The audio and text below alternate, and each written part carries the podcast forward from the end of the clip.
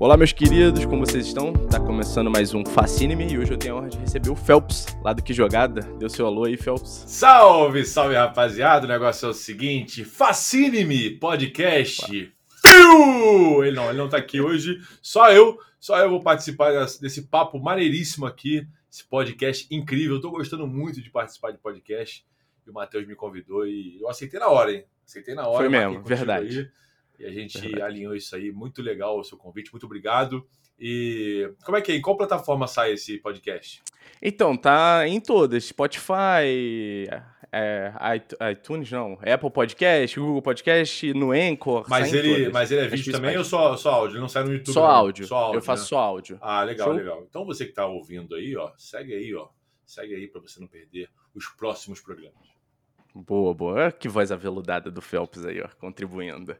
Phelps, eu vou fazer aqui, antes de eu começar, diz as redes sociais, é, as plataformas que você atua, você confia e tal. Já expõe aí pra galera que quiser te conhecer. Queria dizer que tá meio confuso, tá? Tem uma, tem uma penca de coisas que a gente tá fazendo aí, eu vou tentar não esquecer. Calma aí, vamos Beleza. lá. Ó, o Que Jogada, a gente tem ele no YouTube, né? Que lá é entretenimento, é suco de entretenimento, né? Para quem gosta de futebol, é muito legal jogar os joguinhos lá. Então, você que não conhece o Que Jogada, vai lá, se inscreve e vem ser feliz com a gente, vem jogar.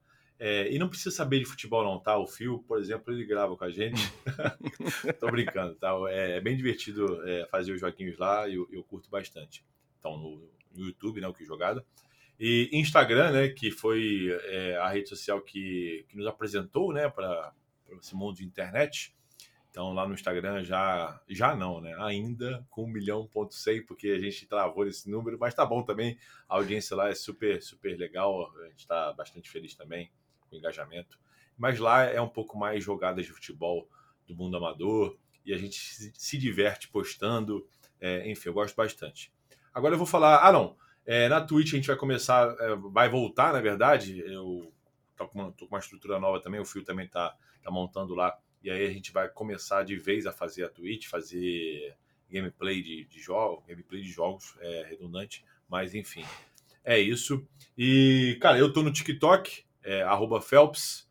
Eu sei que pode parecer um pouco infantil falar TikTok, mas não, lá a gente faz conteúdo de curiosidades, engraçados, enfim. Eu até recomendo você que não tem TikTok ainda, porque você é um pouquinho cabeça dura, você é orgulhoso, baixa o TikTok, você vai se divertir, cara. Você vai passar aí pelo menos umas três horinhas olhando o feed lá, se divertindo e dando boas risadas. Estou no Twitter também, Underline QJ, no Instagram, Underline QJ, e estamos no Pode Isso Arnaldo, que também é um podcast, é o nosso podcast fora do que jogada, né? Sou eu, Fio, Rudy Landucci, Matheus Barbaço e também a nossa querida Taizinha Taquetá, ela está sempre com a gente também. É, enfim, eu gosto muito de fazer e a gente está no YouTube e várias plataformas também.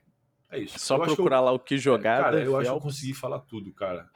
Se eu que eu me lembro você falou. Que eu me lembro você falou. Até o TikTok eu não lembrava. É, eu falei, eu te falei tudo. Boa, boa. E antes da gente começar esse papo que está incrível, gostaria de pedir para vocês me seguirem lá no Instagram, que é o mfacine. Lá é onde eu posto tudo relacionado ao podcast. E agora a gente tem uma novidade. Você pode contribuir para a realização desse projeto com apenas 5 ou 10 reais lá no PicPay. E caso você tenha aquele coração enorme e queira contribuir com outro valor, você pode contribuir através da chave Pix. Ambas as informações estão na descrição do episódio. Vamos voltar ao papo. Cara, e eu gosto de começar perguntando, Phelps, hum. como é que você tá, cara?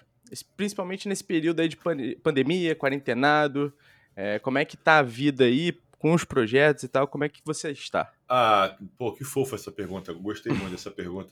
Cara, quando começou a pandemia, eu, eu, eu tive um medo, é, medo no sentido profissional, tá? Obviamente, o um medo da saúde, da, da, da, situação, a gente sempre tem. Mas no sentido profissional, porque, obviamente, os eventos cancelados, enfim, é, eu não sei se você sabe, mas nesse ano de 2021 a gente não teve o nosso contrato com a Adidas renovado. Então, nosso contrato com a Adidas acabou em 2021.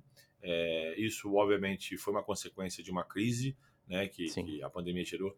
É, 2020 a gente já tinha contrato, porque a gente, a, a gente tinha assinado antes da, da, da pandemia começar. É, eu desconfio até que se fosse depois a gente não ia conseguir. Enfim. Mas, cara, é, a gente vai inovando, a gente vai aprendendo né, com, com as dificuldades. É, essa questão de a gente ficar remoto fazendo de casa é uma questão que a gente não, não tinha muito hábito de fazer e a gente acabou aprendendo a usar o Zoom, enfim, a gravar áudio com melhor qualidade. Enfim, isso também possibilitou a gente de gravar com outras pessoas que a gente não conseguiria gravar antes da pandemia, por exemplo. Sim. Mas como a gente está profissionalmente hoje, eu acho que andando, como sempre, a gente sempre é, pensa nisso, ó, nunca parado, sempre andando, sempre caminhando para frente.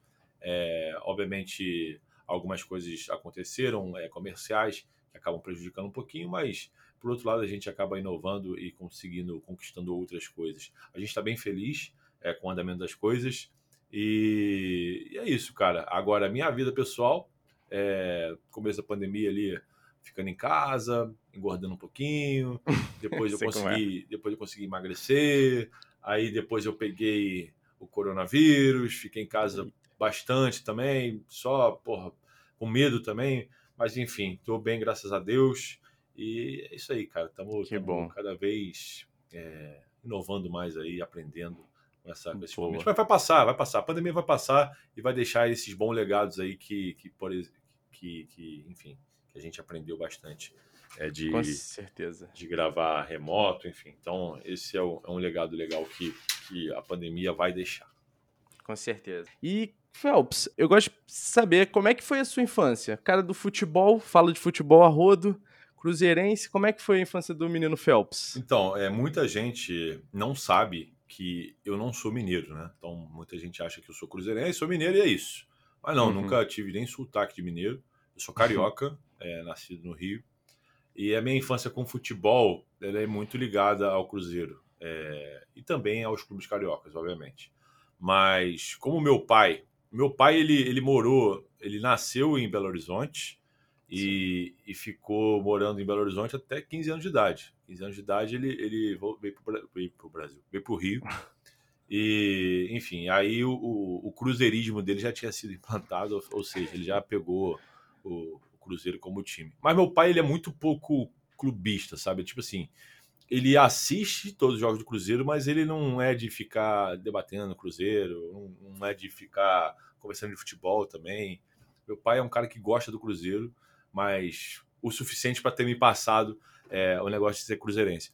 E eu, na infância, cara, como eu não tinha amigo cruzeirense, eu não tinha, nunca tive amigo cruzeirense no Rio, né?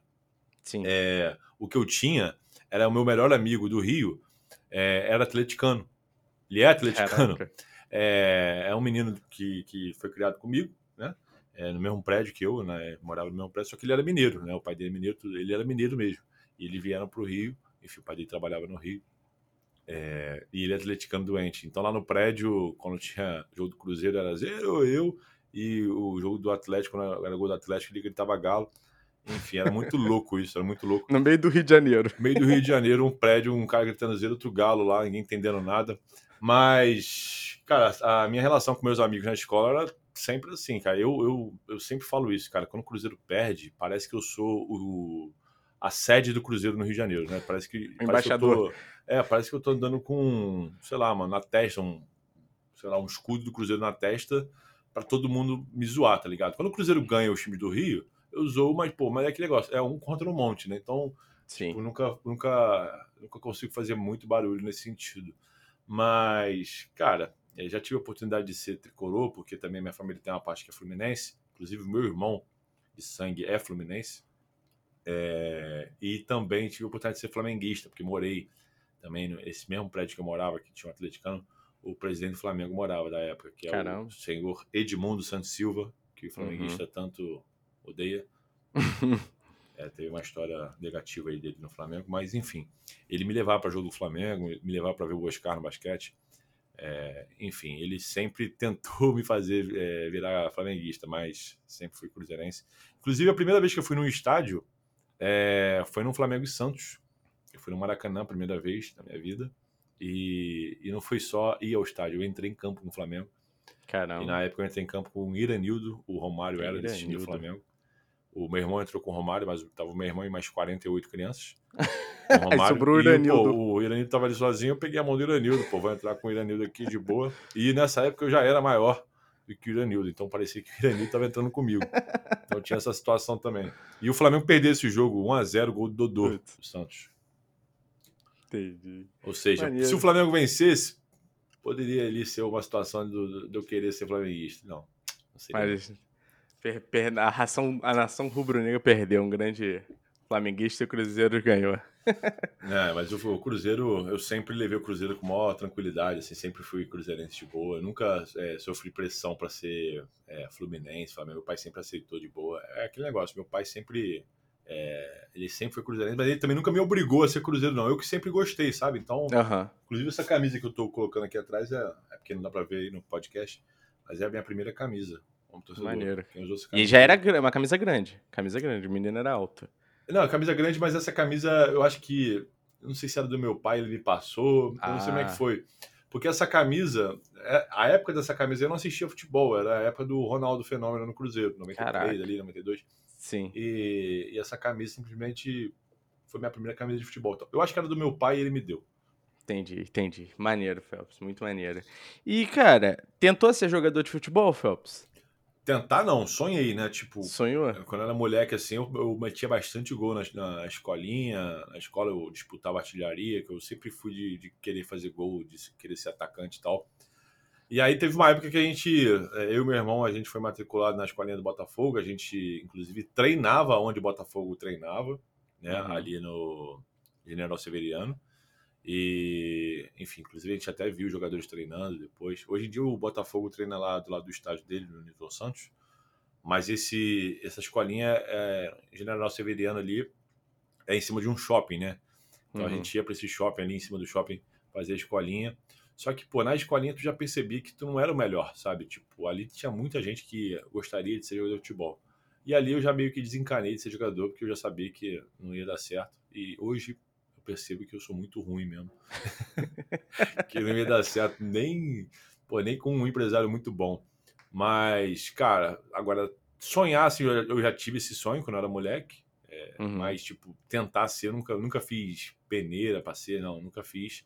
É, quando eu era moleque, eu queria ser veterinário, fisioterapeuta, enfim. Mas aí eu fui, tipo, veterinário, eu fui descobrir que veterinário lida com o sofrimento do animal. Aí eu falei, pô, não vou ser isso não, mano. Tem essa parte. Aí, e, inclusive, eu resolvi fazer comunicação, eu fiz propaganda e marketing na, na SPM do Rio, é, ali no segundo ano.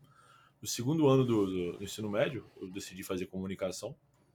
E, e foi isso. No terceiro ano eu já fiz vestibular, passei e, e caí nesse mundo aí de, de marketing. Né? É, e aí eu, eu, trabalhei com agência, em agência né, de marketing esportivo. Uhum.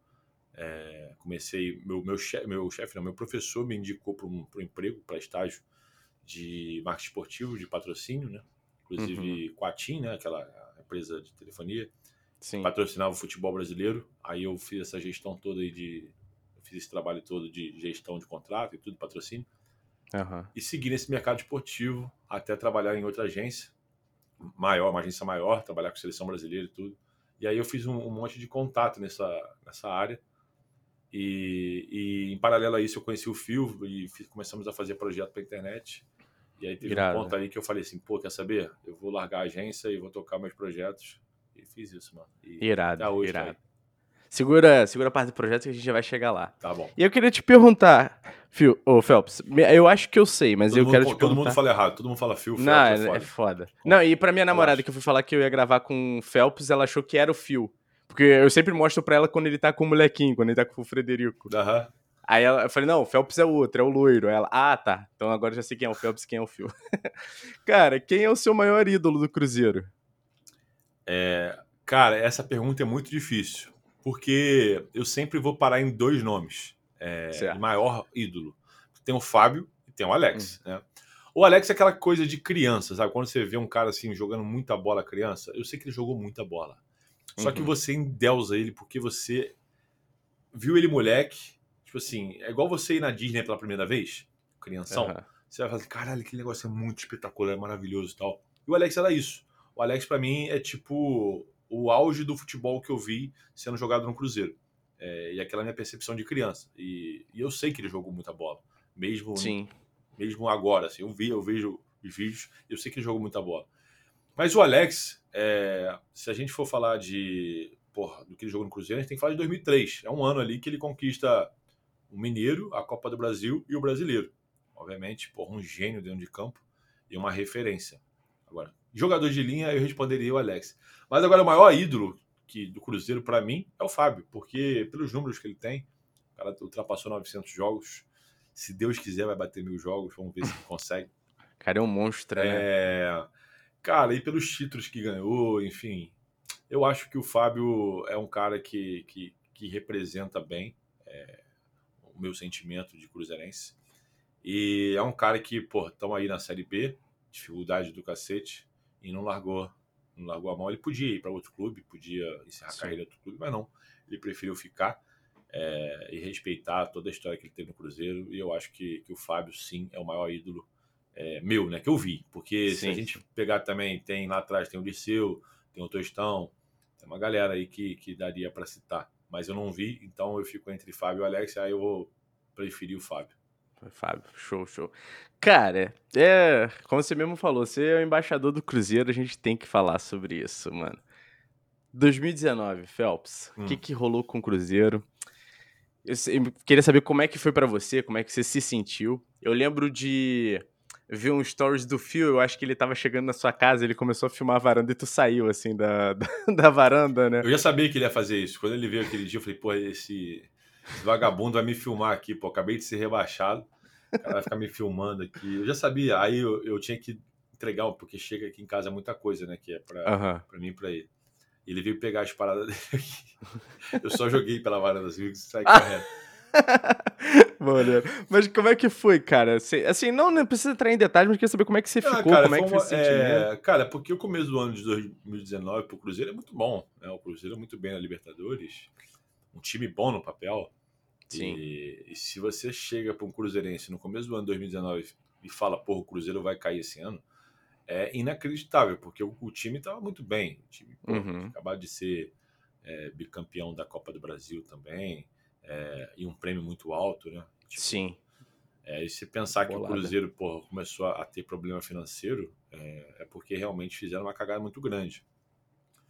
Mas quando começou aquela questão lá do Fantástico, de soltar matéria, denúncia, enfim, que o que falaram, né? O Rodriguinho acho que falou isso, que essa denúncia do Fantástico que abriu os olhos do, dos jogadores dentro da, do elenco. Então, tipo, Entendi. imagino eu que estava sendo tudo maquiado dentro do clube e os jogadores estavam achando que estava tudo certo, mas enfim, estava atrasando o salário um mêsinho ali, os caras deviam contornar a situação e tal. E quando eles perceberam que estava sendo o que estava acontecendo, é, o negócio desandou, né?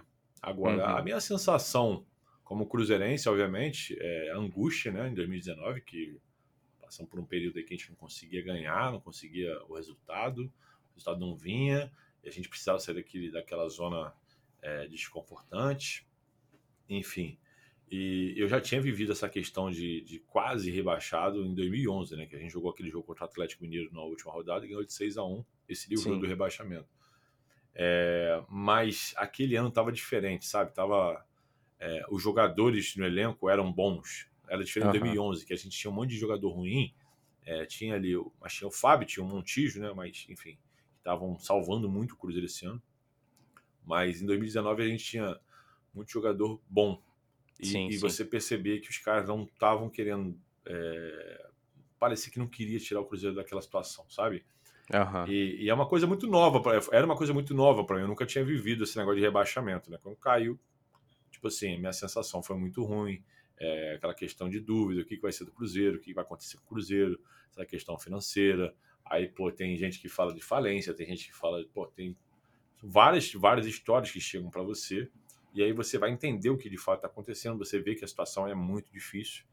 Mas Sim. se você fizer um comparativo com os clubes brasileiros, é, a, a, situação de, de, muitos clubes são muito difíceis. O, o, Botafogo, por exemplo, tem uma dívida absurda também, está na Série B ali. E eu não acredito que o Botafogo vai acabar. É, eu uhum. não acredito. Como também não acredito que o Cruzeiro vai acabar, porque, pô, o Cruzeiro é um, um, um, clube que tem mais de 9 milhões de torcedores, não tem como, não dá, é inconcebível um negócio desse. Mas é um negócio muito novo, sabe? E, e tanta coisa ruim aconteceu 2019, 2020 que, tipo, a gente agora tá recebendo mais notícias ruins e nem dói mais, sabe? Tipo assim, é uma coisa que, tipo. Calejou, né? É, calejamos, calejamos. Então, o que eu acredito é o seguinte: quando o Cruzeiro. Eu acho até que o Cruzeiro tá mais organizado nesse momento. É, uhum. Apesar de estar tá jogando mal ainda, sim, tá jogando mal. Porque também a gente não tem jogador bom, né? Tipo assim, os jogadores que estão lá são limitadíssimos. A gente não pode esperar muita coisa. Sim. Mas ele tá mais organizado. Eu acho que o Cruzeiro entendeu que é a Série B ele tá respeitando a Série B agora, ele respeita. Porque, tipo, quando um clube cai da Série B, obviamente o jogador fala, pô, a gente tá no Cruzeiro, vai subir, camisa vai jogar sozinho e vai subir. Não, entendeu? Eu acho que o, que o, que o clube entendeu o perfil de contratação para a Série B. Então eu acho que tá uma coisa mais organizada do que ano passado, onde estava uma zona, enfim, sim, todo mundo sim. em choque que Cruzeiro caiu, o Cruzeiro tá na situação.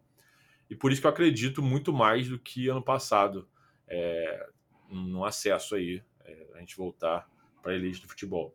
Mas, enfim. Mas eu acho que não nem tão cedo eu vou comemorar um título do Cruzeiro. Isso, isso me dói muito, porque é, eu sou um cara extremamente mal acostumado. Eu ia falar isso. Extremamente. Nasci em 89, cara. Eu vi tanta coisa do Cruzeiro, tanta Sim. coisa, que, porra, é, vai ser difícil de, de. Vai ser difícil passar por esse processo aí. É porque o Cruzeiro uhum. é, cara, vai demorar anos aí até o Cruzeiro voltar a ser quem o Cruzeiro era, sabe? Tipo, é. antigamente a gente não tinha esse problema. É que, na verdade, antigamente a gente não jogava a primeira fase da Copa do Brasil, né? Tipo assim, normalmente a gente é, jogava mais pra frente. Mas, cara, essa, essa coisa de, tipo, de ter medo de, de ser eliminado para um time pequeno, é, você jogar o Campeonato Mineiro, você, pô, você não tá ali entre o primeiro e o segundo, isso é uma coisa nova pra gente. Então, Sim. É, e, e, faz parte da construção, isso faz parte da construção. É, obviamente o Cruzeiro não vai ser o, o, time a ser batido no Campeonato Mineiro, não vai, ele está se construindo. Então, tipo, é isso, é uma coisa nova. E eu, como torcedor, obviamente me doeu muito, Sim. mas naquele momento ali é, a gente entende que o Cruzeiro precisa passar por isso. Por Foi todo, consequência, por, né? Por toda a coisa errada que, que, que passou no Cruzeiro. Não estou falando da instituição, estou falando das Sim. pessoas que, que guiaram o Cruzeiro. Mas se Deus quiser, vai dar tudo certo e a gente vai voltar. Com certeza. Phelps, é, apropriando um pouquinho do papo clubista, eu queria fazer uma perguntinha. Aceitaria ah. a proposta? Cruzeiro não é rebaixado em 2019 e apaga o ano de 2003? Não aceito. Imaginei que você fosse recusar, cara. Não aceito, cara. 2003 é história. 2003 é um ano, é um dos anos, é um dos melhores anos da história do Cruzeiro, se não é o melhor. É, não tem como apagar, né? Não, não dá para apagar um ano como 2003. É... E aquele negócio, eu sei que pode parecer clichê, mas se seu time nunca caiu, espera. Um dia ah, nem fala. Flamengo. Ah. Quanto mais o tempo passa sem o seu time cair, mais próximo tá do seu time cair. Essa é a verdade. Não, eu, eu, eu, não duvido, ainda mais assim. Entrando no mérito de quem tá organizando, tem as polêmicas dos meninos do, é, do Ninho, do Urubu, enfim, cara, é. Tipo assim, Flamengo para mim ganha as coisas e eu já não me sinto feliz, tá ligado? O Flamengo não tá perto de cair. O Flamengo não tá perto de cair. Sim, sim. Isso, mas um clube como o Flamengo, do tamanho do Flamengo, para uma situaçãozinha financeira virar uma crise é muito grande. Tipo, Exato. É, a, a, chance, a chance é grande. Mas é óbvio que o Flamengo é gigantesco, pô, torcida gigante, uhum. muito dinheiro envolvido. É difícil, assim, mas Sim. o que derruba clube grande é crise. Não é Sim. time ruim. Exa não, exatamente. É, é, é, o que eu penso, assim. E aí, cara, é, vamos entrar no que jogada. Como é que tu e o Phil se conheceram? De onde surgiu a ideia do que jogada? Que nasceu ali no Instagram, né? É, no meio daquele, daquele assunto que eu falei lá da, da agência, eu conheci o Phil em 2012. O que jogada não existia. É, o que existia era um perfil chamado Insta Arquibancada, que o Sim. Phil tocava porque ele gostava muito de arquibancada, era um hobby dele fotos de arquibancada e tal. E o Instagram tinha uma, uma, uma pegada mais é, conceitual, é uma fotinho, um textinho e tal. E aí ele pegava fotos que colocavam na hashtag Insta Arquibancada, escolhia uma foto bonita lá de algum torcedor do Brasil e fazia um textinho e tal. E eu, como eu trabalhava com marketing esportivo, eu procurava oportunidades de ativação com marcas. É porque era uma época ali que era sempre a mesma coisa para fazer para as marcas. Ah, vamos levar o sócio torcedor, o torcedor programado para chutar lá para o mascote. Aquelas, aquelas histórias que a gente. Clichê, né? Clichê Acaba que a gente sempre procura clichê. mudar. É, experiência com o torcedor, né? E aí, aí o, o talvez o Instagram fosse ser uma saída. Eu falei assim, pô, de repente a gente pode fazer uma ativação no Instagram com contas e tal. E eu olhando assim, eu vi o Instagram bancado. É, na época tinha ali uns 3, 4 mil pessoas. É, e para o nicho que a gente estava com futebol ali no Instagram, como estava no começo também, era um nicho bom ali, 4 mil pessoas, vamos, vamos ativar aqui. É, e é isso. O Fio, é, conheci o Fio, o Felipe, mandei uma mensagem para ele. Acho que eu mandei pelo Facebook, não sei para onde que eu mandei. E marquei, e queria marcar um, um papo com ele. E era época de carnaval, inclusive, tava com a foto do, é, fantasiado de Mario no Facebook. Ele quase não me levou a sério. Ele quase falou assim: pô, não vou falar com esse cara, não. O cara é fanfarrão e tal. Mas ele pesquisou sobre a minha. Não sei se foi no LinkedIn, não sei onde que ele foi que olhou. E aí ele falou: pô, ele trabalha com, com agência e tal, vou, vou falar com esse cara aí. E aí eu, eu porra, encontrei com ele num bar em Ipanema, no Rio de Janeiro. Uhum. E papo vai, papo vem. É, eu acho que eu, que eu passei um lado mais comercial para ele do negócio, da, do mercado. E ele, com um lado mais do hobby dele, da, daquela coisa de fazer e tal. E aí a gente virou sócio ali, naquele momento ali de, de bar. Viramos sócio. Falei, cara, vamos fazer esse negócio junto, vamos fazer o negócio crescer, vamos trazer marcas. Maneiro. E aí a gente fez acontecer, pô. O negócio foi voando, o negócio chegou a 10 mil, 15, 20, 80 mil na época, era muita coisa pro Instagram. E aí a gente chegou a fechar até vários contratos, é, com Rexona, o contrato da Fiat que, que não deu certo, que cancelou por conta de manifestação, é, não, não contra a gente, mas manifestação no Brasil do Vem Pra Rua. Sim, sim, Copa 2013. Das, Copa das Confederações. Confederações, isso. A gente ia fechar uma coisa pra Fiat, e aí teve um movimento Vem Pra Rua, e aí, como a campanha da FIT era Vem Pra Rua com, com o Falcão Eita. do Rapa, ele Aham, lembro. Não sei se você lembra disso. Lembro, lembro. Eles cancelaram a ação e cancelaram a nossa ação também. Então, Caramba. e era uma, era uma campanha boa para fazer pra caramba. E aí, enfim, aí depois disso veio lei, é, lei de concurso cultural, que o Guido Mantega lançou na época, isso prejudicou bastante nosso perfil. E aí o Instagram atualizou a plataforma para vídeo, vídeos de 15 segundos e tal, e aí meio que perdeu um pouco do negócio do Insta bancário. Eu criei um, o que jogado é, para botar vídeo, obviamente chamei o Fio, vamos fazer isso junto. E a gente uhum. fez o negócio crescente, usou o nosso know-how da parada, usou também é, a nossa base de seguidores do Insta Bancada para conseguir crescer, usamos Sim. perfis amigos também para crescer. Nossa meta era bater 100 mil em um ano, né? De acordo com nossa, nossos estudos ali, e a gente bateu 100 mil em cinco meses, isso deixou a gente Caraca. animadaço. E, enfim, 200, 300, 400, 500 vieram, 600, 1 milhão, aí o negócio foi um pouquinho mais devagar, também porque a, a, o Instagram ele, ele vai mudando também o, o algoritmo Sim. dele, algoritmo dele e, e, e, a gente tem que se atualizando, né? E o Instagram hoje é uma, é uma plataforma completamente diferente é, da época que a gente começou. Hoje no Instagram você, pô, você tem o Story, você tem Live, você tem o Reels, você tem, pô, tem tanta coisa ali, o IGTV, tem várias uhum. coisas que você pode ativar e isso é muito bom, que você pode chegar nas marcas e, e entregar diversas possibilidades de ativação. É o que sim, eu procurava sim. lá atrás, entendeu? Então hoje uhum. o Instagram tem isso.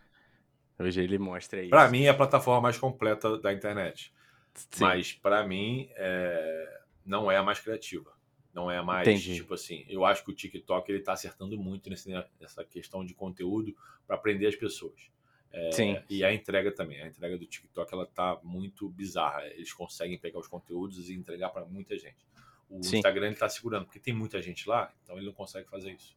Sim, não, e o TikTok também tem umas ferramentas que ela já, ele, ela já auxilia o criador de conteúdo, né? Os então efeitos, dá esse... Os filtros, né? Mas Exato. o Instagram também tem. Mas eu acho que é igual aquela, aquele, aquela história do Snapchat, sabe? Que fazia Sim. as coisas e as pessoas preferiam criar no Snapchat, salvar e jogar para o Instagram.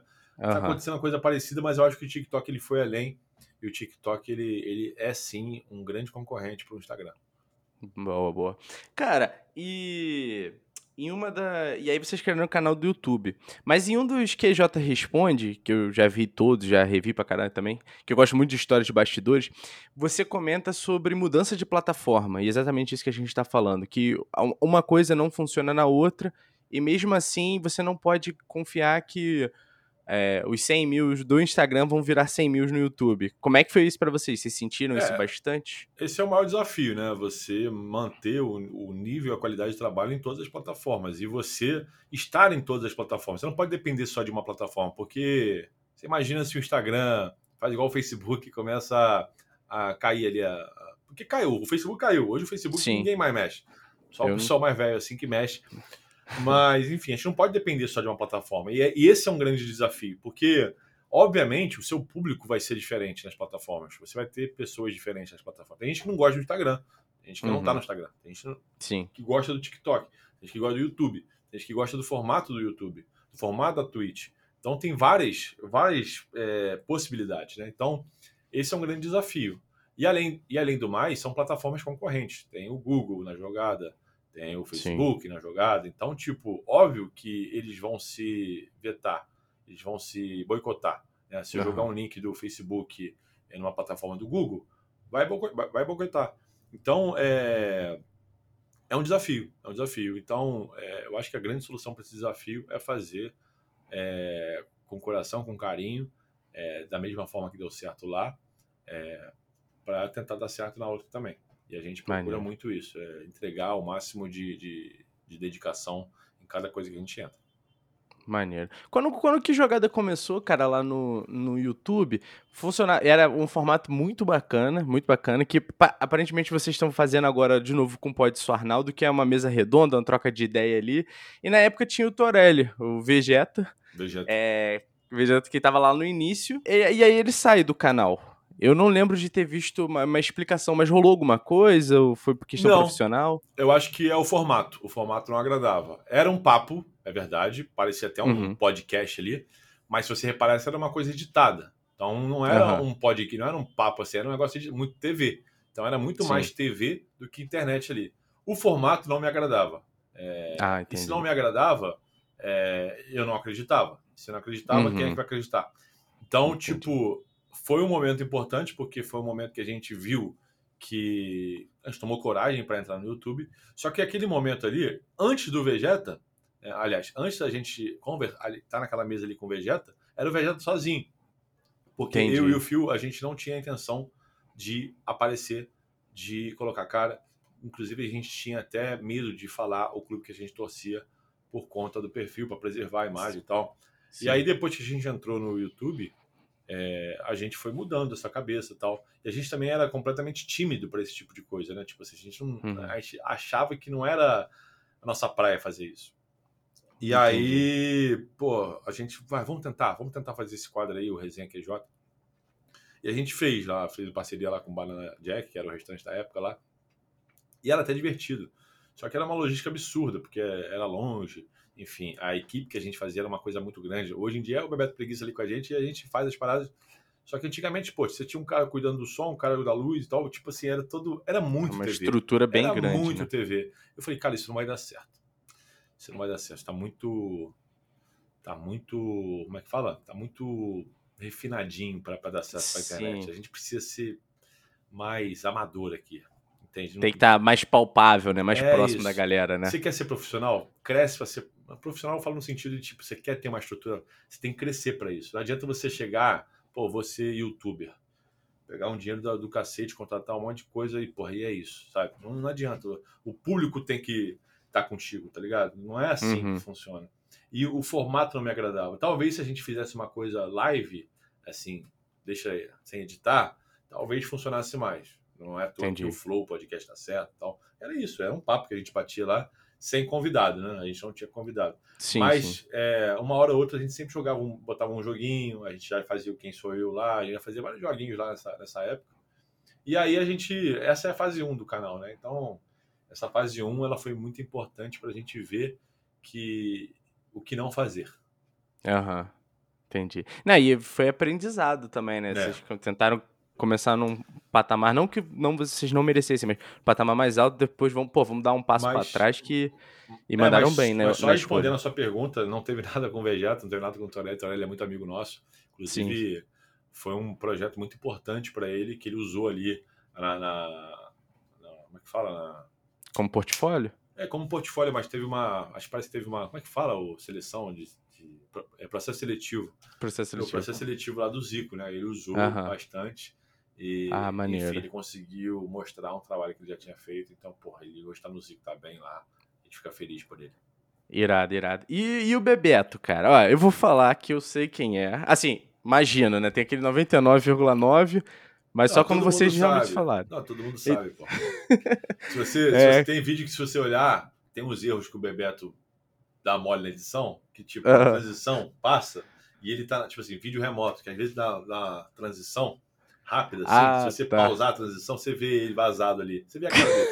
Então, tipo, é essa coisa de se esconder só para ele. É ele que gosta disso. Mas, obviamente, tem a questão dele trabalhar em outro lugar que, que não permitiria ah, ele assumir isso... um personagem oficial no canal. Isso que eu ia perguntar. Então tem essa restrição, né? Tem, não é. Tem. Não é algo tão, tão dele. Porque, pô, ele brinca, vai, né, como se fosse sugerindo quem ele é, né? E aquela voz não tem como, não tem como. É, o, porque o Bebeto ele tá com a gente para ser o nosso cinegrafista, a equipe dele com a produção, é, com a produtora dele. Ele tem uma produtora oh, que maneiro. é responsável é, pela, pela, pela câmera, né, pra, por filmar e por editar. Uhum. Então, quem edita, ele, a mulher dele também edita. Enfim, ele não é para ser o apresentador do canal. É, essa não foi a ideia, entendeu? Mas ele Sim. é um personagem do canal porque ele participa com a gente ali. Então, tipo, se tiver assim para sempre, tá de boa. Ah, entendi. Principalmente para irritar tem, o filho. É, né? não tem erro. Exatamente, para irritar todos nós, né? Não só o filho. não, ele é foda, cara. E como é que vocês conheceram ele? Como é que foi esse contato? Tipo, pô, vem trabalhar com a gente, né? Vamos trabalhar junto aí. Como é, é que rolou? Através de um, de um outro canal, é, canal Encarada, do uhum. Coutinho. Uhum. E esse Coutinho, ele é amigo de um grande amigo do Fio. Então, Entendi. meio que teve essa ligação aí de, de conhecer, porque o Bebeto ele faz esse canal, ele fazia esse canal, não sei se faz ainda, eu esqueci. É, e aí, enfim, é, indica alguém aí, indicou, indicou o Bebeto. E, enfim, a gente não chamava ele de Bebeto Preguiça na época, né? A gente chegou Sim. a chamar ele de Câmara Vascaína. E o nome dele lá que a gente não podia divulgar. Entendi, maneiro, maneiro. Cara, no que jogada? Assisto direto, principalmente na hora do almoço, né? Que é o, aquele, aquele momento ali. É, qual quadro que você mais curte gravar?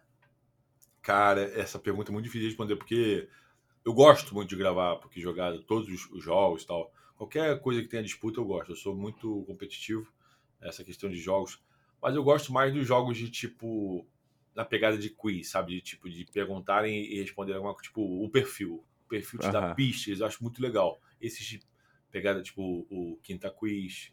Quinta Quiz, pô, Quinta Quiz é o meu do, do Instagram. Eu faço, faço também, faço ele direto. É, o Quiz bo... Não, é que eu tô confundindo, é Quiz Bolinha. Então, tipo, eu gosto desses. E, obviamente, dos adaptados, né? É... Batalha Naval. Eu gosto muito, eu gosto muito. Eu gosto de. Porque não depende só da, do, do, conhecimento, depende da sorte também. Sim, sim. E não, do... e é muito maneiro essas adaptações. E do critério sinal. do Bebeto. Mas é muito maneiro. E, cara, e aí, pra, tipo assim, o pessoal que tá ouvindo é, aqui o podcast, vai lá no Que Jogada. Pô, vamos, vamos ver quem é o Phelps, então. Quem é o dono dessa voz aveludada? Qual vídeo você, ou pelo menos qual quadro você indicaria pro pessoal conhecer? Ó, primeiro, eu indicaria o Papo Clubista, porque é o nosso grande sucesso do canal, de todos os tempos, assim, da nossa história. É um quadro que a gente não tem feito mais, mas não é um quadro que a gente aposentou. É um quadro de honra nosso, tá, tá lá. Sim. Tá lá e a gente vai fazer. É, se tiver oportunidade, a gente vai fazer. Eu já falei para várias pessoas assim: se eu tivesse a oportunidade de gravar com o Neto, com o Mano Brown, com o Felipe Neto, enfim, eu faria. Óbvio que eu faria. Que são torcedores ilustres de outros times. Sim. Mas assista o Papo Clubista, que é muito bom. E depois cai dentro dos joguinhos, cara. Vai para os joguinhos, porque ali a gente se diverte e ali, tipo, não é só a questão do conhecimento com o futebol, mas sim é, a gente, de certa forma, aprende um pouco de futebol, uhum. mas a gente se diverte bastante. Tem a questão da. Do... Vou falar personagem, porque, tipo, não, eu não faço um personagem, eu, eu, eu, eu sei das paradas que eu tô falando ali, entendeu? Uhum. E, e o Fio também não faz um personagem. Ele, ele é mais fluminense do que futebol. Mas, sim, tipo, sim. acaba virando um personagem. Então, É, então é isso. Então assista que vale, vale muito a pena. Maneiro, maneiro. E se inscreve. Pô. Boa, boa, Phelps. Cara, e aí eu queria um, um assunto meio tenso aí, meio chato, e se não quiser comentar sobre e tal, tranquilo. Cara, eu vi nos stories de vocês e tal que rolou o arrombamento, né, no estúdio de vocês. O que, que, que aconteceu naquilo lá, cara? Que assim, vocês mostraram meio que por alto ali, mas rolou algo a mais e tal? Então, a gente já tava é, com programado para sair daquele estúdio que a gente já, já tinha o que que acontecia? Aquele estúdio, ele ficava em cima da loja do meu pai. Meu pai tinha uma uhum. loja no meu espaço, aí ele me ofereceu uma sala em cima para a gente fazer nosso estúdio. Só que aquela, aquele, aquela loja lá que tinha, a loja comprida, não, tinha muita coisa lá, ela já estava sendo negociada para virar um prédio. Então, tipo, uhum. a gente já uhum. sabia que a gente sairia dali em algum momento. Então, a gente já estava se planejando sair. Só que por a reta final ali do nosso nossa estadia nesse lugar, é, cara, o Rio de Janeiro não é um lugar tranquilo, é, seguro, né? E, e aí eu, eu não sei o que aconteceu, a gente não descobriu quem foi, mas com certeza foi uma pessoa sozinha, foi uma pessoa sozinha que fez, que ele escalou lá a nossa, nosso estúdio, entrou pela janela, ele arrombou lá a janela, entrou e levou algumas coisas, alguns itens do. Só que ele fez mal, ele revirou tudo lá, procurou muito coisa. Inclusive a nossa placa de 100k estava no chão. Eu até, até acho estranho como é que ele não levou a placa, né? Porque quando o cara vê uma placa de YouTube, ele acha que aquilo ali vale dinheiro. Uhum. Mas eu vi o material e ele falou, pô, eu consigo vender isso aqui e tal. É, enfim. Mas ele fez uma zona lá e ele só não levou coisas de mais valor, tipo uma TV, as nossas.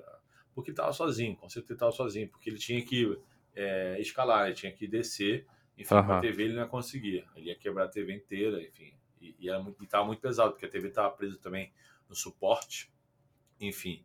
E com certeza ele não estava, ele não tava, como é que fala? Sóbrio. Sóbrio. Ele não estava sóbrio, uhum. com certeza. E, e aí levou algumas coisas, levou as camisas oficiais de, de time, levou uns bonés, os bonés, a gente tinha um, um kit de boné aqui jogado para dar para os convidados, para enfim, para dar para galera.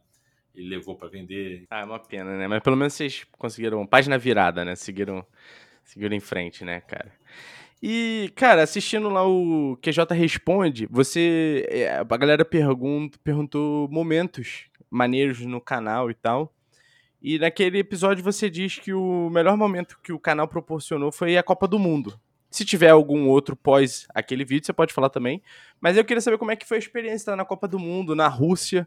O Phil até fala que ele não é um país que ele conheceria, assim, que ele é um país que eu tenho muita vontade de conhecer. Então, como é que foi a experiência? Eu falo isso também, pô. Não tava no meu roteiro de vida ir pra é. Rússia. Não tava, tipo assim, não esperava ir pra Rússia na minha vida. Eu assim, ah, uhum. bota aí os países que você quer ir. Nunca ia botar a Rússia.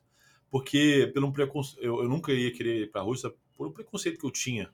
Achei que era, a Rússia era um lugar muito fechado, que as pessoas uhum. iam me tratar muito mal. É, eu tinha esse preconceito. Sim. Talvez um preconceito errado aí de, de cultura e tal, sei lá. É, e aí veio a Copa do Mundo e tal. É, e aí a gente já estava com um contrato com a Adidas. É, e no ano anterior, em 2017, o, o responsável da Adidas é, pela nossa conta ali, né, é, com que jogada, já havia falado da possibilidade que eles estavam tentando desenrolar isso e que era muito possível. E, enfim. Só que com a gente sempre acontecia muito do tipo: ah, vocês são dois, a gente só consegue levar um. Hum. Entende? Isso deixava a gente um pouco meio chateado, porque, pô, somos a gente que faz acontecer. Entendeu? Um sozinho, Sim. às vezes, não consegue produzir igual, sabe? É, é mal funça de você, tipo, fazer as coisas sozinho. É, enfim, as pessoas querem ver nós dois juntos lá, sacou? Não, hum. É meio complicado. E aí, enfim, quando a gente descobriu é, que a gente ia para a Copa do Mundo, os dois, porra, foi um dia muito legal, muito, porra, eu me emocionei bastante. E, cara, eu porra, sempre gostei muito de Copa do Mundo, muito assim. Mesmo preferindo meu time ganhar a Libertadores do que o Brasil a Copa do Mundo, gente. Porque eu acho que o Brasil ele é muito mais favorito para ganhar qualquer Copa do Mundo do que o, o Brasil na Libertadores. É, e aí, cara, aí eu resolvi ir antes, né? Eu resolvi ficar um mês na Rússia. Resolvi, pô, vou antes. Um mês, quase um mês. Vou antes. Vou ficar, ficar um tempo lá antes. Aí eu consegui, consegui outros trabalhos para fazer, consegui outras marcas para me bancar lá, para poder trabalhar para lá. E aí fui, fui antes, fui com, com dois amigos. E, cara, que experiência, cara, maravilhosa. Eu, a Rússia é um, é um, é um lugar muito legal que eu conheci. Moscou, fiquei encantado quando cheguei. O impacto que eu tive chegando em Moscou foi parecido com o impacto que eu tive chegando em Paris, por exemplo, que é uma cidade foda. Uhum. Então, porra, achei incrível. São Petersburgo foi a maior experiência de, de tipo assim, você que gosta de mais jovem, assim, gosta de viajar, São Petersburgo é um lugar indicado, muito bonito também. Irado. E, e cara, e ali a gente tava, porra, fazer festa, Brasil e tal, para celebrar o futebol. E, e, a eliminação do Brasil doeu tanto em mim, cara, mas doeu tanto, porque eu tava ali, cara, e foi o primeiro jogo que eu fui do Brasil na Copa. Puta foi merda. eu fui, a gente pegou 12, eu peguei 12 horas de trem, fui a Kazan, pô, chegamos lá, fizemos uma festa absurda, cara, a festa antes do jogo de Brasil e Bélgica, cara, em Kazan. Foi uma festa muito legal, cara. Porra, bateu. Imagina. Porra, a gente dominou a, a Kazan, dominou de amarelo Kazan. Foi muito legal. Encontrei vários amigos lá, então, todos amigos nossos de futebol lá. Porra, muito legal, muito legal. Que experiência legal. E aí, pô, a gente já tava agitado, entramos no jogo. Quando começou o jogo, cara, é, começou tensão, tensão absurda. E, porra, não quero que isso aqui acabe, não quero. Porque para muita gente, meio que a Copa acaba quando o Brasil é eliminado. Sim. Né? Tipo assim. Pra gente, meio que, que quando foi eliminado, para mim, quando foi. Porque o Fio não tava quando o Brasil foi eliminado. O Fio tava uhum. vindo pro, pro, pra Rússia. Ele viu o jogo aqui e foi pra Rússia. Ele já foi eliminado. Caralho. Então, para ele, ele tava indo pra Copa do Mundo ainda. Mas eu tava lá. Sim. E aí, pô, o Brasil foi eliminado, pô, uma tristeza absurda. Eu fiquei muito tempo no estádio ali, inconformado. Inclusive, quem me tirou do estádio foi o segurança. É, é, eu e vários brasileiros estavam lá sentados, assim, puta que merda, não foi dessa vez. Eu não, não, eu não vou ver o Brasil campeão, sabe? Tipo, Sim. dói um pouquinho. Mas, cara, depois eu falei, pô, quer saber? Eu tô na Copa do Mundo, pô. Tem que aproveitar esse momento que eu tô aqui. Claro. E é isso. É, e eu não tinha ingresso. Eu tinha ingresso para uma semifinal e para final. Uhum. É, a outra semifinal, que seria um puta jogaço, eu não tinha ingresso. E seria em. Eu não sei onde é que foi. Acho que foi São, São Petersburgo. Acho que é, foi. Eu lá. nem me lembro. Ah, tô tentando lembrar aqui. E aí a gente fez de tudo para conseguir esse ingresso. É, foi em São Petersburgo. Fez tudo para conseguir, é, para assistir França e Bélgica. Um jogaço. Um jogaço. Uhum. Porque a outra semifinal era Inglaterra e Croácia. Era um jogo mais fraco. Mais tranquilo. Mas eu tinha ingresso de, eu tinha ingresso de é, Inglaterra e Croácia. E da final. Uhum. É, aí eu falei, pô, quer saber? Quanto que é essa? Pô, vamos, vamos tentar comprar isso aí. A gente, pô, se arrumou lá com os ingressos, compramos, gastei um dinheirinho ali. É, pô, já tava lá, falei, pô, eliminado, pô, fudido, fudido mesmo. Já comprei, aí comprei. E, pô, foi um dos melhores jogos que eu já vi na minha vida, cara, França e Bélgica, em relação a nível de jogo, nível técnico de jogador. É um jogão. O Mbappé jogando, o Pogba jogando daquele jeito, o De Bruyne, Azar, esses caras todos jogando lá, pô. Então, pô, foi um jogaço para assistir. Gostei bastante e não me arrependo de ter comprado o ingresso. Mas, é. porra, a experiência é absurda, cara. Eu acho que todo ser humano que gosta de futebol deveria viver uma experiência dessa. Deveria sentir Maneiro. Uma experiência dessa de ver o seu país, em, o seu, sua seleção em outro país. E, cara, ir lá na Rússia, pô, você vestido de torcedor do Brasil e tal, porra, as pessoas pediam pra tirar foto contigo, sabe? Então isso é maravilhoso. Maneiro, irado, irado. Puta e, experiência. Porque reconhecem o Brasil como uma potência do futebol. Sim, é referência, né, cara? O, uhum. o, os garotos que saem do Brasil e tal, isso é mundial, todo mundo conhece. E é um, e é um país muito fechado também. A gente tinha uhum. lá. É, vou falar a real aqui. A gente tinha em São Petersburgo umas 3, 4 horas de, de noite só. Então, uhum. você tinha que aproveitar esse momento que escurecia para dormir. Porque depois você vai. O quarto, mó clarão, porque os hotéis a gente também. Os hotéis não estavam tão bons, não. O, Sim o que eu fui em São Petersburgo, né? Tipo, depois a gente foi num esquema bem melhor, né? Com a nossa patrocinadora querida Adidas na época. Enfim, mas, cara, e é um país muito fechado, né? Muito fechado, assim, as mulheres são muito fechadas, tipo assim, qualquer parece que os homens lá não têm uma relação diferente com as mulheres, não sei o que acontece lá aqui. O povo lá é muito fechado. Entendi. É, não é tão é, não é tão caloroso igual o brasileiro é, né? Principalmente, assim. E falando de experiência, pra gente encerrar assim um assunto que jogada pra gente ir pro próximo, é. Cara mais da hora que você conheceu por conta do que jogada, por conta do, dos projetos, né, em si. Cara, tem tanta gente legal, mas tem tanta gente legal. Tanta gente legal. Eu vou falar que o Carter do Esse Dia Foi Louco, porra, é um cara que, porra, ele tem uma diferença de idade pra, pra gente, absurdo, ele é bem mais velho. Mas, porra, ele é um cara sensacional de conhecer, de trocar ideia. É um cara que não é muito da, da farra, né? Que eu falo que né, não é jovem, mas, porra, é um cara que, porra, é, é, parceiro pra caramba, sabe? E também parece clichê o que eu vou falar aqui, mas o Fred, pô, o Fred é um cara que ajudou muito a gente, muito, mas muito, muito. E o Fred é um irmão que a gente tem hoje, enfim. Ele sempre que, que pode lembra da gente, nos dá oportunidades de trabalho. Ele que trouxe pra gente a Adidas, inclusive, ele que, que me apresentou pro cara da Adidas. E é um cara que, Irado. pô, eu tenho um cuidado com ele é, especial por, pela essa proximidade que a gente conquistou. É, eu gosto muito dele. Enfim, a gente até participa de um grupo de amigos que ele tem, é, que sempre estão com ele na, na, vida dele. Enfim, é uma honra participar desse grupo. Mas, pô, tem muita gente legal no, no na internet. Maneiro, irado, irado. E, cara, e o Pode Arnaldo, cara? Reestreou hoje, né, no momento da gravação, segunda-feira. Como é que surgiu essa ideia de juntar aquela turma boa, né? Que é o. Porra, tem o Rude, o Barbaço, a Thaís. Como é que, como é que começou aí esse projeto? Cara, pode isso, o Arnaldo começou num papo meu com o Rude. Falei assim, pô, vamos fazer um podcast, cara. Tem que fazer um podcast, que eu queria já fazer podcast.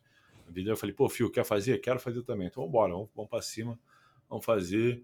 É... E aí, no começo era eu, o Rude, o Fio e o Erlan.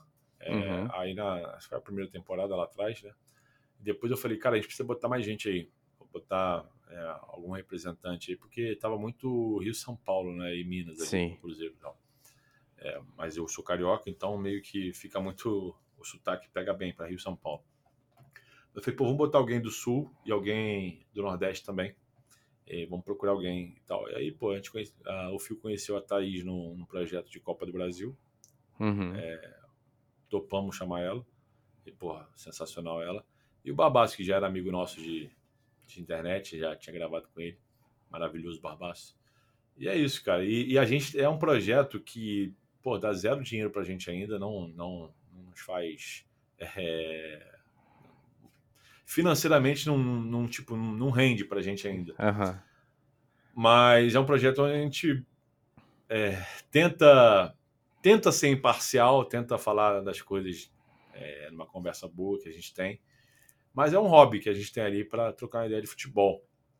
Eu tento ser imparcial, né? O Fio não, o Fio é clubista, os caras são clubistas não pra tem caramba. Como. Eu tento ser, eu tento ser. Às vezes eu, eu falo umas coisas lá que o Fio, hoje, por exemplo, eu tava falando que o Atlético tá montando um timão para esse ano, tá montando um time forte pra esse. Ele falou, pá, que isso? Falando do Atlético, eu falei, porra, caralho, eu, eu tenho olho, eu tenho, porra, consigo enxergar essa parada, caralho, eu, entendeu?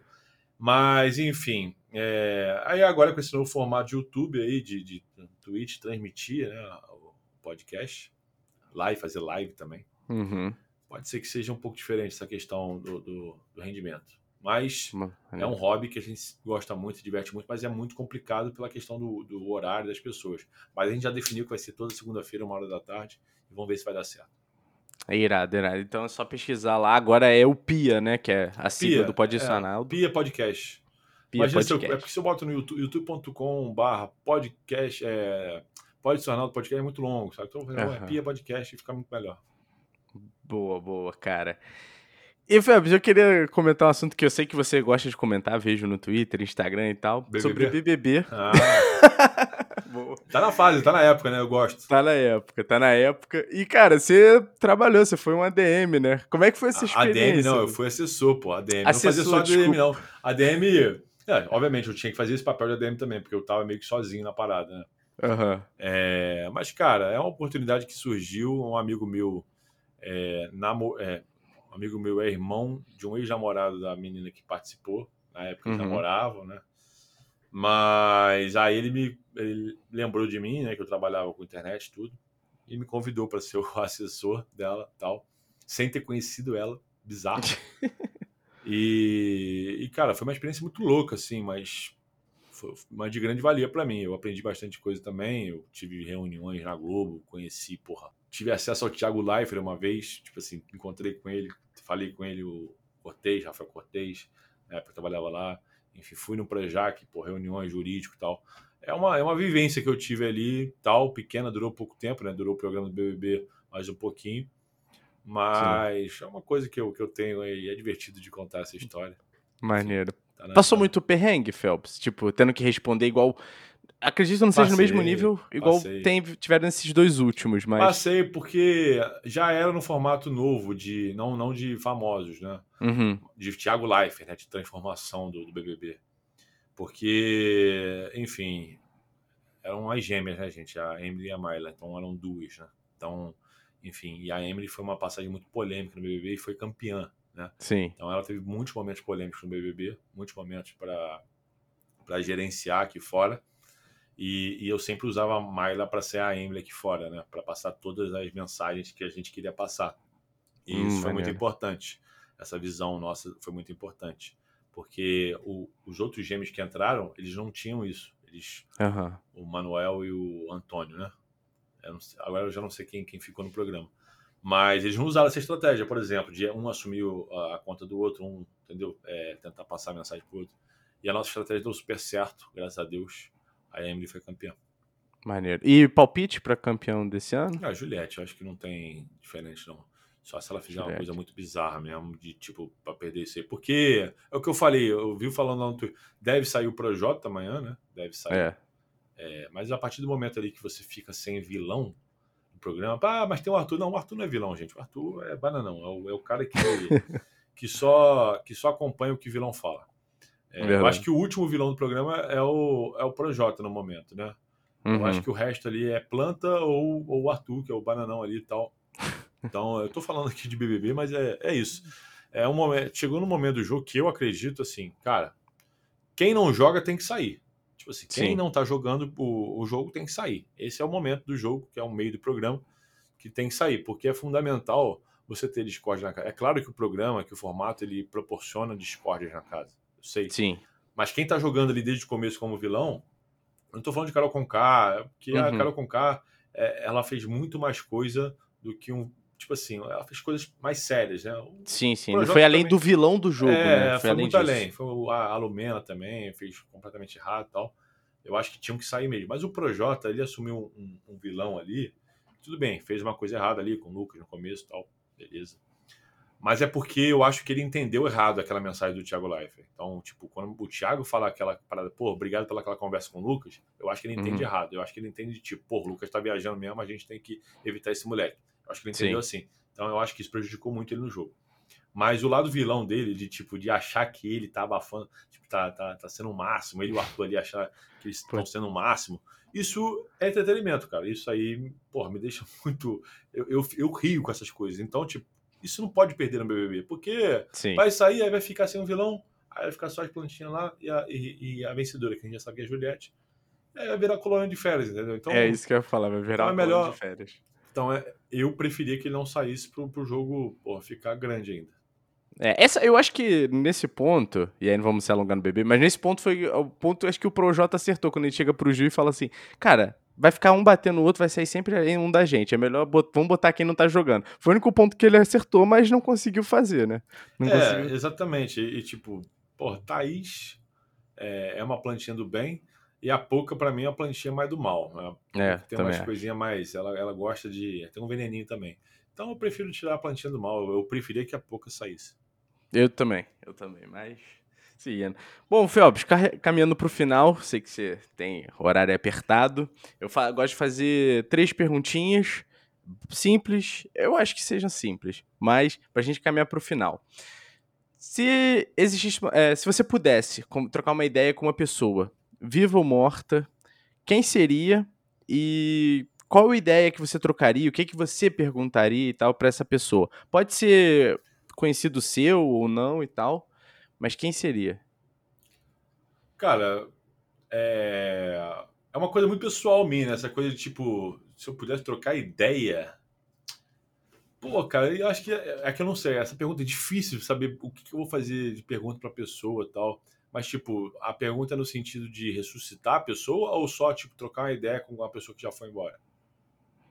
Não, seria. Eu vou deixar você ressuscitar, mas aí a, o lance é você trocar ideia. Mas quem é a pessoa? Quem não, seria, se eu pudesse ressuscitar, eu ressuscitaria um, dos meus melhores amigos que morreu é, 2012 ali, quando a gente era moleque. Isso me, me deixou muito para baixo na época. Caramba. Porra, eu acho que ele seria fundamental, principalmente nesse momento aqui. Porque ele gostava muito desse negócio de vídeo, também de edição e tal. E eu acho que ele estaria no que jogado com a gente, ajudando bastante. Eu acho que ele seria uma pessoa fundamental para essa, essa nossa essa caminhada aí. Eu acho que ele ia se divertir também com a gente, com certeza. É, porque é meu amigo também. Agora então, eu vou falar umas pessoas, tipo assim, que eu tenho admiração é, mais famosas, né? Pessoas. Eu vou sair do futebol um pouco. Eu gosto do Chorão pra caramba, demais. Eu acho que o Chorão é um cara que marcou minha geração é, de moleque. Eu sempre gostei de Charlie Brown Jr., ainda escuto Charlie Brown Jr. pra cacete. Eu acho que ele tinha uma visão legal da vida, assim. É... Chorão muito. E, no esporte, assim, o Ayrton Senna, eu acho. Acho que o Ayrton Senna era um grande é, ícone do esporte. E, e, é um cara que se posicionava e tal. Era um cara que talvez fosse muito importante para o Brasil nesse momento que a gente está passando. Boa, Mas a boa. pergunta que eu faria. Ou então um tema, se você tivesse, mas se não tiver, tá tranquilo, assim. Já deu para entender pelo que que você conversaria com a pessoa, tá? É, tipo, eu acho que seria importante. Eu acho que seria uma figura importante por, por se posicionar muito uhum. pro Brasil, sacou? Tipo, tipo assim, eu, eu é, o Ayrton Senna, pelo que eu entendo, assim, porque ele morreu, era muito novo. Uhum. Ele era meio que esperança, sabe? Tipo assim, era um esporte. O Fórmula 1 era um lugar onde o Brasil não tinha é, o menor acesso, né? E, pô, Sim.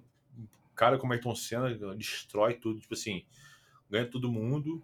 É, ele era um cara brabo, assim, pra gente. É, orgulho dizer que o cara é brasileiro, tá ligado? Uhum. Então, porra, o Ayrton Senna pra cacete, mano. Eu, eu acho que eu falei isso no vídeo com certeza e ele ficou chocado. Pô, Ayrton Senna, moleque, só que não, pô, é o cara que eu acho que, porra, era bravo, tá ligado? E é representava, gosto, né? É, exato.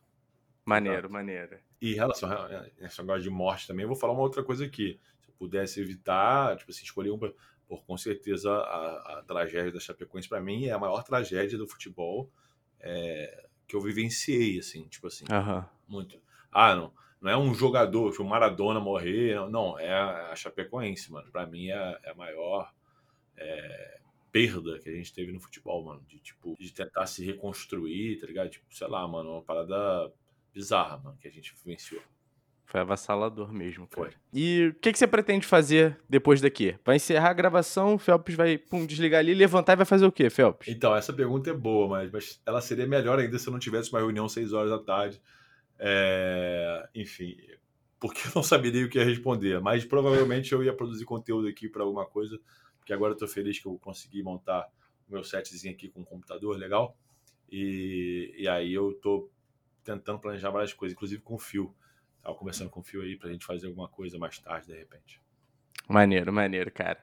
E a última pergunta: é, quem você gostaria de ouvir aqui no Fascine-me, mas tem que ser uma pessoa que você pudesse indicar, você pudesse fazer a ponte. Eu pudesse fazer a ponte? Pera. E você quisesse ouvir o cara trocando essa ideia igual a gente trocou. Eu vou, eu vou passar um cara que você vai gostar de conversar. E é um cara que é fã de podcast. E ele, inclusive, tem um podcast. E ele, e ele com certeza tem várias histórias legais para contar para você porque ele tá, ele tá muito próximo de todo mundo, assim. É Márcio Careca. Márcio então, Careca. Márcio Careca. Eu vou indicar, e eu vou falar com ele para ele participar do seu podcast, eu vou mandar o seu link para ele. Para vocês trocarem essa ideia, tem muita coisa aí, ele pô, trabalha na, na, área do humor, com, com os humoristas todos. Enfim, ele também tá do lado do futebol, com o Fred, com a gente. Enfim, ele é um cara que, que pode agregar. Inclusive, o podcast dele é de futebol, então eu acho que vocês Boa. têm muito a conversar, seria muito legal. Phelps, foi tranquilo? Doeu? Curtiu? Como é que foi? Porra, foi suavão, já passou, foi rápida a conversa, foi tranquilo, pô. De boa. Show. Tranquilo. Muito maneiro, cara. Mais uma vez, Phelps, porra, brigadão. Realmente, você topou logo de cara. A gente não conseguiu marcar, mas saiu, finalmente saiu, saiu junto com reestreia do Pod Arnaldo. Muito obrigado, Phelps. Cara, eu gosto demais de participar de podcast, gosto demais. É, mas é um mundo completamente diferente, principalmente quando eu tô te vendo é, uhum. e, e, só vai pegar o áudio. Porque, pô, às vezes eu faço umas reações aqui e, né. obviamente, isso não vai sair. Mas aí eu, eu, eu, vou me acostumar mais com isso no podcast. E, enfim, e foi um prazerzaço participar aqui com você. E legal mesmo o papo, gostei das perguntas, a gente conseguiu fluir. E é isso, cara. Sucesso para você. E, e é isso. Se você estiver escutando aqui, gente, eu não sei qual é o termo que usa no, no Spotify. É seguir? É o quê? Ah, segue lá, não sei, ouve Divulga, aí, dá um compartilha, play. é, compartilha. Faz o download para escutar mais tarde, se você não puder ouvir agora, entendeu? Compartilha com os amigos. E é isso, cara. Tô aqui no teu ouvidinho falando com você. Você não vai, você não vai fazer? Óbvio que vai fazer. Boa, Phelps. Cara, muito obrigado novamente. Muito obrigado a todo mundo que tá ouvindo a gente e valeu.